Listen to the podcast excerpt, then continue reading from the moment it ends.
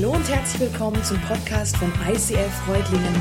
Schön, dass du den Weg im Web zu uns gefunden hast. Ich wünsche dir in den nächsten Minuten viel Spaß beim Zuhören. Jesus, ich danke dir für dieses Bild, dass du mit offenen Armen dastehst. Dass wir zu dir kommen dürfen, so wie wir sind, mit allem, was wir heute hier mitgebracht haben. Ich danke dir, dass wir nicht irgendwie speziell sein müssen, dass wir nicht irgendwie besonders gut sein müssen, besonders vorbereitet, sondern du stehst mit offenen Armen da. Und deine Liebe ist einfach so, ja, es gibt, glaube ich, nicht genug Wörter, um es zu beschreiben, aber deine Liebe ist einfach so groß. Und dafür danke ich dir. Amen. Ja, ich freue mich heute Morgen hier sein zu können bei euch. Und es geht weiter in der Serie David. David, die Serie ist für mich beinahe so ein bisschen wie so ein Blockbuster in mehreren Teilen. Also beinahe so ein bisschen wie so ein James Bond, der immer so weiterläuft. Und wir hatten ja im ersten Step hatten wir David gegen Goliath. Dieser Hirtenjunge, der gegen den Riesen ankämpft. Dann im zweiten Teil David und Saul die so eine unterschiedliche Herzenshaltung hatten und das Rennen, der Olli hat es letzte Woche so mit einem, mit einem Marathonlauf verglichen, ja, auf unterschiedliche Art und Weise beendet haben. Und heute geht es um David und den Propheten Nathan. Und im Gegensatz zu David, der ja, sag ich mal, über die ganze Geschichte bis jetzt immer so auch im Vordergrund steht, könnte man meinen, hat Nathan ja, der taucht eigentlich nicht so oft auf. Der spielt beinahe so ein bisschen ja, eine Nebenrolle.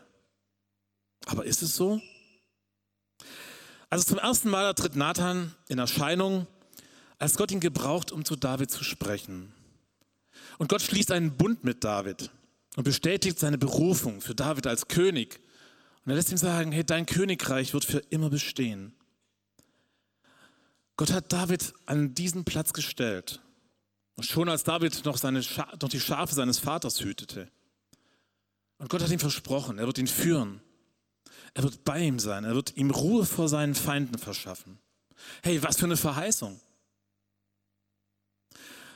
Und dieser David, der Jonas hat es gerade schon im Worship auch gesagt, der reagiert mit Anbetung. Voller Demut, voller Staunen kommt er vor Gott. Und er bittet ihn um seinen Segen für diese Verheißung. Hey David, echt so ein beeindruckender Typ, oder? So stellt man sich doch so ein Idol vor. David der Gesalbte, David der Hero.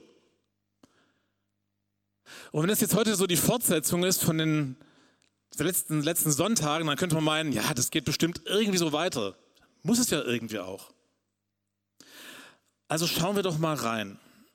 Und ich möchte mit reinnehmen in die Szene, die uns im zweiten Samuel beschrieben wird.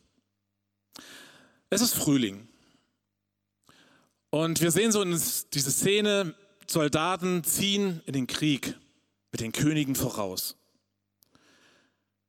Frühling war die beste Jahreszeit dafür, weil das Wetter in Israel war im Winter kühl und regnerisch, im Sommer war es zu heiß und im Herbst gab es oft Stürme, Unwetter. Und deswegen war Frühling so der Zeit, wo die, wo die Könige so in den Krieg zogen. Aber nicht alle Könige. Unser Held David, der ließ seine Soldaten zwar ausrücken in diesem Frühling, aber er entschied sich dieses Mal zu Hause zu bleiben.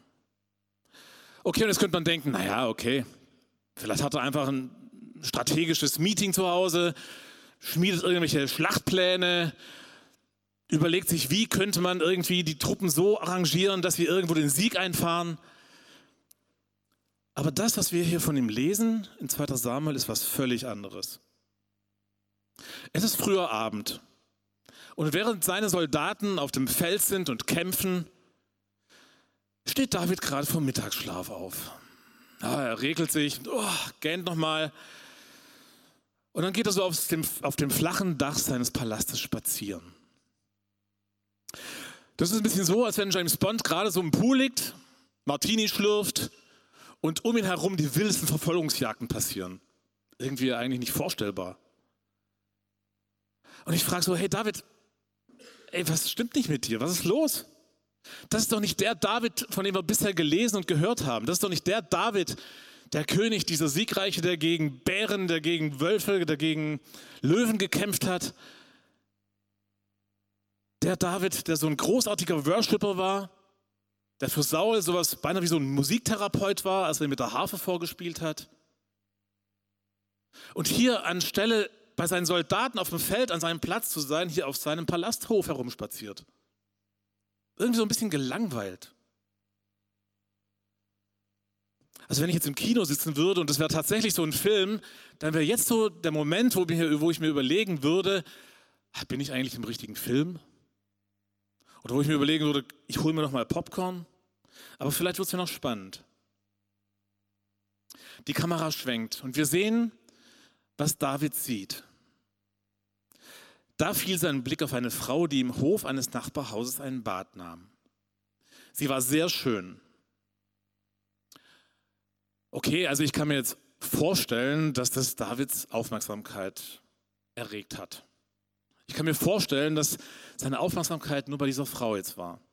Was ich mir schwer so vorstellen kann, ob es damals normal war, dass Frauen im Hof gebadet haben, aber okay. Und David hätte sich in diesem Moment entscheiden können, seine Blickrichtung, seinen Fokus zu ändern. Aber er tat es nicht. Aus Lust und Laune heraus, da ließ er sich gehen. Und vielleicht auch seiner Fantasie den freien Lauf. Und wir kennen die Geschichte. David schickt einen Boten los, um herauszufinden, wer diese Frau ist. Die Frau kommt. Sie haben irgendwie einen netten Abend. Und es endet damit, dass er mit ihr schläft und sie wieder nach Hause geht. Und wenn man bis zu diesem Zeitpunkt David vielleicht noch so als diesen siegreichen, als diesen starken Held gesehen hat, dann bröckelt dieses Bild jetzt vielleicht. Erstmal wertfrei. David wusste, Bathseba war die Frau eines anderen. Und ich glaube, es war David auch klar, dass das, was er tat, nicht richtig war. Er kannte Gottes Willen. Und er wusste auch, dass nach dem Gesetz auf Ehebruch die Todesstrafe stand. Aber in dem Moment schien ihm das völlig egal zu sein. Es scheint beinahe so, als hätte er vergessen, wer er ist. Vergessen, zu was, ihn, zu was Gott ihn berufen hatte und ihm verheißen hatte. Gelangweilt, gleichgültig gab David in diesem Moment der Sünde Raum in seinem Leben. Und er verliert diesen Kampf gegen die Sünde, weil er in diesem Moment der Meinung ist, sich über Gottes Willen hinwegsetzen zu können. Ich entscheide selbst, an welchem Platz ich sein will. Ich entscheide selbst, was ich darf und was nicht. Ich gönne mir das jetzt einfach mal. Ich nehme einfach, was ich will. Me, myself and I. Warum sollte Gott besser als ich wissen, was gut für mich ist? Mit anderen Worten, dieses Misstrauen Gott und in seine Führung, seinem Willen gegenüber, ist die Geburtsstunde von Sünde. Kennst du solche oder ähnliche Momente vielleicht auch? Ich kann jetzt nur für mich reden, aber wann bin ich am meisten anfällig für Versuchungen? Wenn ich gelangweilt bin, wenn ich erschöpft bin, abgekämpft, vielleicht auch gleichgültig. Wenn ich mich einfach mal gehen lassen will, wörtlich, ich lasse mich gehen. Und ich dann eben nicht an dem Platz bin, wo ich sein sollte dann macht sich Passivität breit. Und meine Handlungsfähigkeit ist eingeschränkt. Und das ist gefährlich. Denn genau in diesen Momenten bin ich am meisten anfällig für die Angriffe des Teufels. Mein physisches, aber vor allem mein geistliches Immunsystem ist in diesen Momenten nicht fit. In 1. Petrus 5, da heißt es, seid besonnen und wachsam und jederzeit auf einen Angriff durch den Teufel, euren Feind, gefasst. Wie ein brüllender Löwe streift er umher und sucht nach einem Opfer, das er verschlingen kann. Besonnen und wachsam.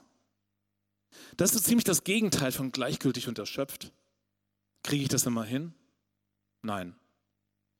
Aber wenn ich weiß und mir bewusst bin, welches Gefahrenpotenzial da drin steckt, dann kann ich anders damit umgehen. Die Strategie des Teufels ist seit Adam und Eva nämlich immer dieselbe. Diese Strategie lautet immer Sünde. Und das lesen wir in Johannes 10. Da steht, Der Dieb kommt nur, um zu stehlen, zu töten und zu verderben. Ich bin gekommen, damit sie das Leben haben und es im Überfluss haben. Der Teufel will stehlen, er will töten, er will verderben, er will durcheinander bringen. Er will versuchen, einen Keil zwischen die Beziehungen zwischen mir und Gott zu hauen, indem er hintenrum in meine Gedanken hinein die Frage stellt, sollte Gott wirklich gesagt haben? Und vielleicht erinnern wir uns, Adam und Eva, sollte Gott wirklich gesagt haben, dass ihr das nicht dürft? Wie bei Adam und Eva versucht der Teufel Misstrauen zu sehen. In Gottes Liebe, in seine Güte, in seine Führung. Und er will mir vormachen, dass Gott mir was vorenthalten würde. Zurück zu David. Ein paar Wochen vergehen und die Situation, die spitzt sich weiter zu. Als Bathseba merkte, dass sie schwanger war, ließ sie es David mitteilen. David wird bewusst, sein Ehebruch hat Konsequenzen. Und dem schießt es durch den Kopf, hey, wie komme ich aus dieser Nummer raus? Wie komme ich da raus, ohne mein Gesicht zu verlieren? Ohne wirklich diese Schuld auch einzugestehen? Und er schmiedet erstmal seinen Plan A. Und er versucht einfach mal dieses von ihm gezeugte Kind, Uriah, dem Mann von Bathseba, unterzujubeln.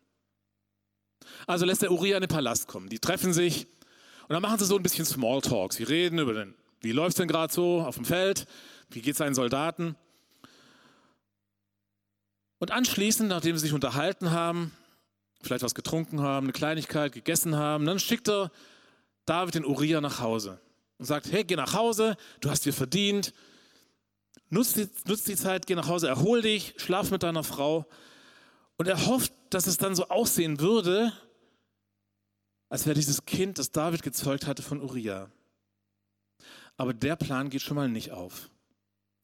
Uriah weigert sich, bei seiner Frau zu schlafen während seine Kameraden unter freiem Himmel schlafen müssen. Uriah ist integer. Uriah lässt sich nicht davon abbringen, an dem Ort zu sein, wo er hingehört. Uriah ist loyal. Er ist ganz seinem König verpflichtet. Und Uriah steht hier so im krassen Kontrast zu David, der all das, was Uriah verkörpert, eigentlich auch gerne sein möchte, aber in dem Moment wie so einen Tunnelblick hat und weiter versucht, dagegen anzukämpfen, dass er auffliegt. Und David startet den Plan B. Er lädt Uriah nochmal ein. Diesmal mehr Wein auf dem Tisch. Man sitzt länger, man trinkt mehr. Er macht Uriah betrunken und hofft, wenn er betrunken ist, dann wird er ja nicht auf die Idee kommen, da wieder aufs Feld, wieder bei seinen Soldaten zu schlafen. Aber auch dieses Mal geht Uriah wieder nicht nach Hause. Wieder schläft er nicht bei seiner Frau, sondern übernachtet wieder bei seinen Jungs vom Heer. Und David weiß sich nicht anders zu helfen, als dass er im nächsten Schritt Urias Tod auf dem Schlachtfeld arrangiert. Denn dass ein Soldat auf dem Schlachtfeld stirbt, das ist nichts Besonderes. Und es wird bestimmt auch keinen Verdacht erregen. Und dieser Plan gelingt und Urias stirbt an vorderster Front. Als Urias Frau hörte, dass ihr Mann tot war, trauerte sie um ihn. Nachdem die Trauerzeit vorüber war, schickte David nach ihr und ließ sie in den Palast bringen. Sie wurde seine Frau und gebar ihm einen Sohn. Aber dem Herrn missfiel, was David getan hatte. In der Elberfelder Übersetzung, da steht an dieser Stelle hier, in den Augen des Herrn aber war die Sache böse, die David getan hatte. Denn, und so ein paar Verse weiter heißt es, er hatte das Wort des Herrn verachtet. Im Hebräischen steht für dieses verachtet auch abgelehnt. David hatte durch das, was er getan hatte, Gottes Gebot abgelehnt. Er hatte sich drüber hinweggesetzt. Er misstraute Gott. Und dann tat er alles, damit seine Schuld nicht ans Licht kommt. Ich denke, diese Geschichte geht weit mehr als um dieses moralische Fehlverhalten von David. Es geht um Scham. Scham wird mich immer davon abhalten, von dem, was Gott mit meinem Leben vorhat. Und David reitet sich mit jedem Versuch, diesen Ehebruch zu vertuschen, ihn wegzudrücken, reitet er sich immer weiter rein. Er verliert in diesem dreckigen Spiel den Blick für das, was er wirklich ist, für seine Berufung. Er entfernt sich mit jeder Eskalationsstufe weiter weg von seiner Identität und von Gott. David hätte mehrere Möglichkeiten gehabt, es gar nicht so weit kommen zu lassen. Er hätte aussteigen können. Er hätte umkehren können. Er hätte ehrlich sein können zu Uriah. Okay, er hätte sagen können zu Uriah, ja, es war Mist, was ich gebaut habe. Vielleicht hätten die beiden sich arrangieren können. Vielleicht hätte, hätte er gesagt, okay, ja, wir können irgendwie trotzdem weitermachen. Aber er tat es nicht. Indem David versuchte, seine Schuld zu verheimlichen, konnte sich die Sünde in seinem Leben wie so ein Geschwür immer weiter, ausbre immer weiter ausbreiten. Mit dem Ziel, ihn zu zerstören und andere um ihn herum zu zerstören. Und deswegen warnt uns Paulus in Epheser 4. Dort schreibt Paulus, gebt dem Teufel keinen Raum in eurem Leben. Paulus verwendet hier das Wort Topos.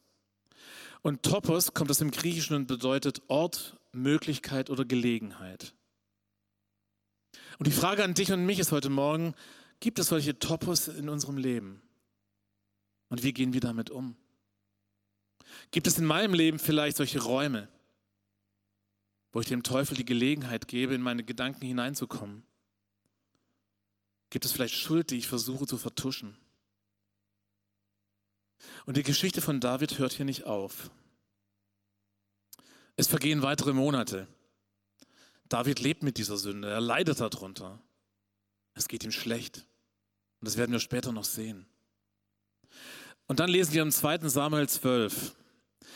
Der Herr sandte den Propheten Nathan zu David. Als Nathan vor dem König stand, sagte er zu ihm, ich muss dir etwas erzählen.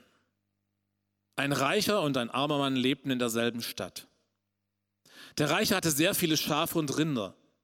Der Arme aber besaß nichts, außer einem kleinen Lamm, das er erworben hatte.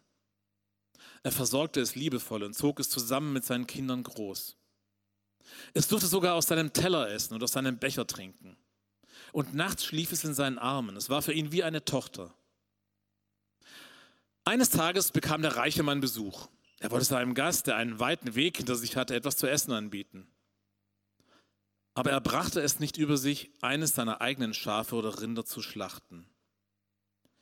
Darum nahm er dem Armen sein einziges Lamm weg und bereitete es für seinen Besucher zu. David wurde vom Zorn gepackt und brauste auf. So wahr der Herr lebt. Dieser Mann hat den Tod verdient. Dem Armen soll er vier Lämmer geben für das eine, das er ihm rücksichtslos weggenommen hat. Da sagte Nathan zu David, du bist dieser Mann. Gott schickt und gebraucht Nathan, um David im ersten Schritt mal zu sensibilisieren. Er hält in diesem Gleichnis einen Spiegel vor, den David trotz seiner Scham sehen kann. Und Nathan braucht ja nicht viele Worte, er kommt gleich zum Thema. Er startet mit, ich muss dir was erzählen. Und Nathan hält sich so an ein paar ganz entscheidenden, entscheidende Komponenten von Prophetie. Nathan ist neutral. Nathan ist eben nicht in diesen Konflikt und in diese Geschichte involviert. Er ist nicht daran beteiligt.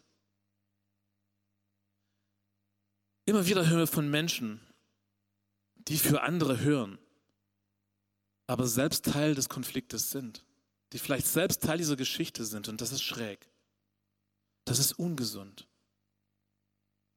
Und wir sehen in dieser Geschichte, dass Gott ja weise ist. Er sucht sich einen Propheten, der von außen kommt und der eben neutral ist. Nathan hat eine ganz glasklare Prophetie.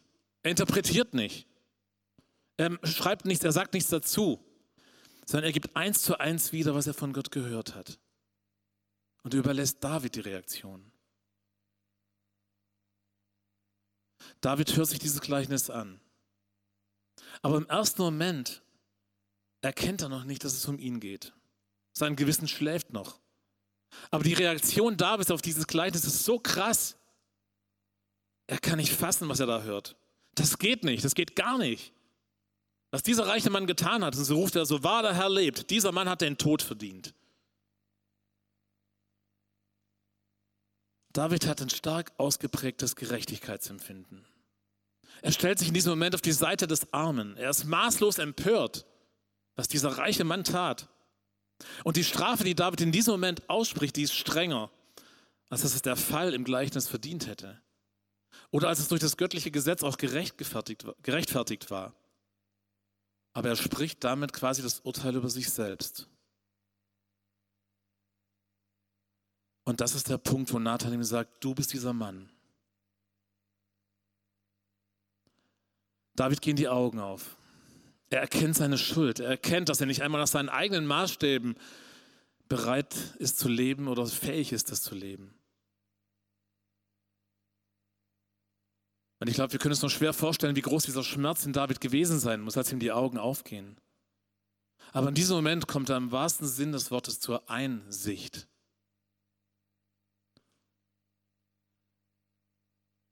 Ich glaube, es ist für David in diesem Monat so schmerzhaft, sich selber mit dem konfrontiert zu sehen, was er getan hat. Er hatte es vielleicht immer wieder verdrängt, immer wieder weggedrückt, gehofft, dass es nie, nie ans Licht kommt. Aber es ist gleichzeitig auch der Moment, um vor Gott und sich selbst ehrlich zu werden. Der Moment, um die Dinge, die ihn von Gott trennen, anzugehen. Dieses Erkennen, ist der erste Schritt, um göttliche Freiheit zu erleben. Ohne dieses Gleichnis von Nathan hätte David vielleicht versucht, seine Schuld weiter zu verstecken. Aber mit welchen Folgen? Die Bibel sagt uns, dass wir die Sünde töten müssen, sonst tötet sie uns. Das ist die Dynamik der Sünde. Gott deckt durch das Gleichnis Nathans Davids Schuld auf. Und Gott spricht in aller Klarheit über das, was David getan hat. Und auch, dass es nicht ohne Konsequenzen bleiben wird. Aber Gott lässt David nicht fallen. Und wie reagiert David? Da bekannte David, ich habe gegen den Herrn gesündigt. Nathan erwiderte, der Herr hat dir vergeben, du wirst nicht sterben. Doch wegen deiner Tat spotten die Feinde Gottes noch mehr über ihn. Darum muss der Sohn, den Bathseba dir geboren hat, sterben. Nach diesen Worten ging Nathan wieder nach Hause.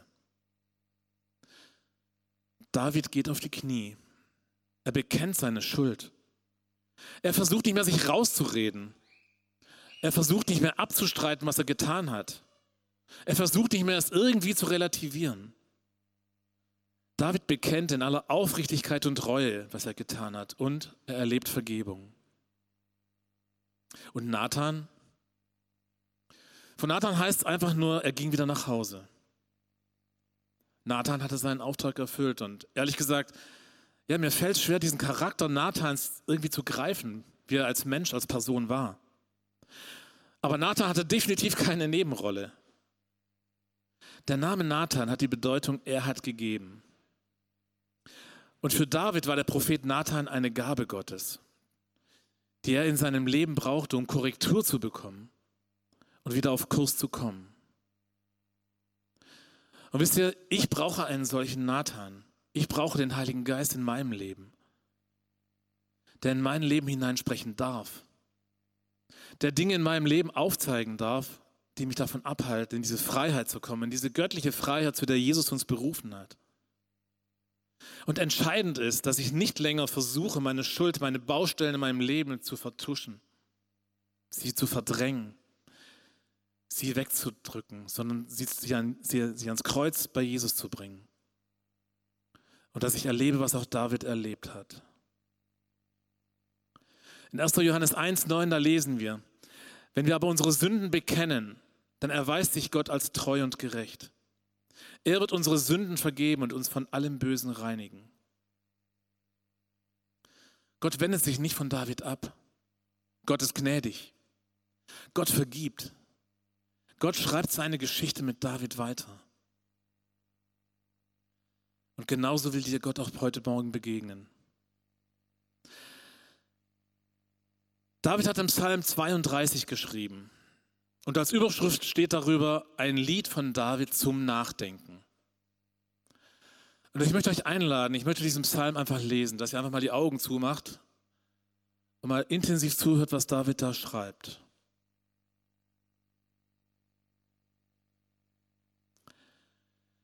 Glücklich sind alle, denen Gott ihr Unrecht vergeben und ihre Schuld zugedeckt hat. Glücklich ist der Mensch, dem der Herr seine Sünden nicht anrechnet und der mit Gott kein falsches Spiel treibt. Erst wollte ich meine Schuld verheimlichen, doch davon wurde ich so schwach und elend, dass ich nur noch stöhnen konnte. Tag und Nacht bedrückte mich deine strafende Hand. Meine Lebenskraft vertrocknete wie Wasser in der Sommerhitze. Da endlich gestand ich dir meine Sünde, mein Unrecht wollte ich nicht länger verschweigen. Ich sagte, ich will dem Herrn meine Vergehen bekennen. Und wirklich, du hast mir meine ganze Schuld vergeben. Darum sollen alle, die dir treu sind, Herr, zu dir beten. Wer dich anruft, solange noch Zeit ist, der bleibt verschont von den Wogen des Unheils. Bei dir bin ich in Sicherheit. Du bewahrst mich in aller Bedrängnis und lässt mich jubeln über deine Rettung. Du sprichst zu mir, ich will dich lehren und dir den Weg zeigen, den du gehen sollst. Ich berate dich. Nie verliere ich dich aus den Augen. Sei nicht wie ein Pferd oder ein Maultier ohne Verstand. Mit Zaum und Zügel musst du sie bändigen, sonst folgen sie dir nicht. Wer Gott den Rücken kehrt, der schafft sich Not und Schmerzen. Wer doch dem Herrn vertraut, der wird Gottes Liebe, den wird Gottes Liebe umgeben. Freut euch an ihm und jubelt laut, die ihr den Willen des Herrn tut. Singt vor Freude, die ihr aufrichtig mit ihm lebt. Vielleicht spürst du Scham in deinem Leben über das, was in deinem Leben passiert ist. Vielleicht gibt es Punkte in deinem Leben, wo der Feind dich anklagt, wo dir einreden will, dass du nichts zu erwarten hast und warum du es nicht wert bist, geliebt zu werden. Vielleicht sind dir während dieser Message auch Dinge bewusst geworden, die dich belasten, die du vielleicht schon lange mit dir rumschleppst, die du versuchst wegzudrücken. Vielleicht braucht, braucht es heute von dir ein Ja zu diesem Platz, wo dich Gott hingestellt hat und berufen hat.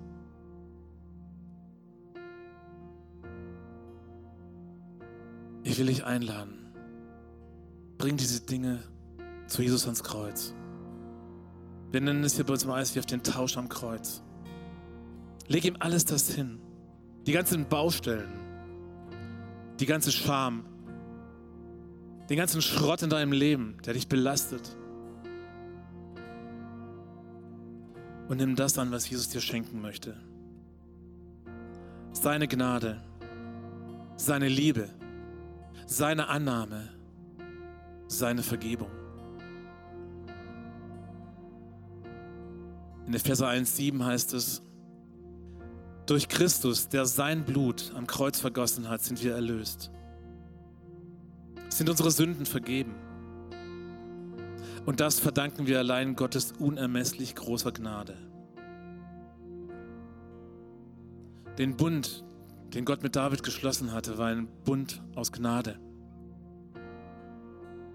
Und diese Gnade, die haben wir in Jesus Christus, der für uns gestorben ist, der für uns sein Leben gegeben hat.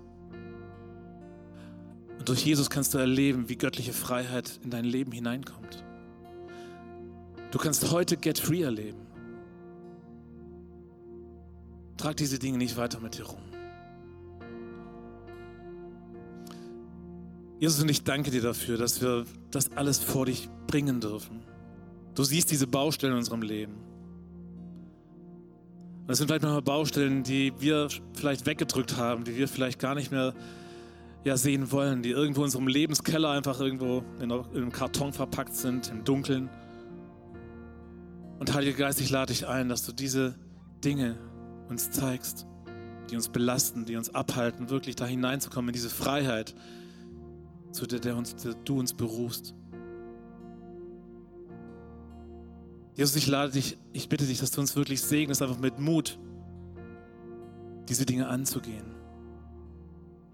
hinzuschauen, diese Dinge vor dich zu bringen, sie zu bekennen.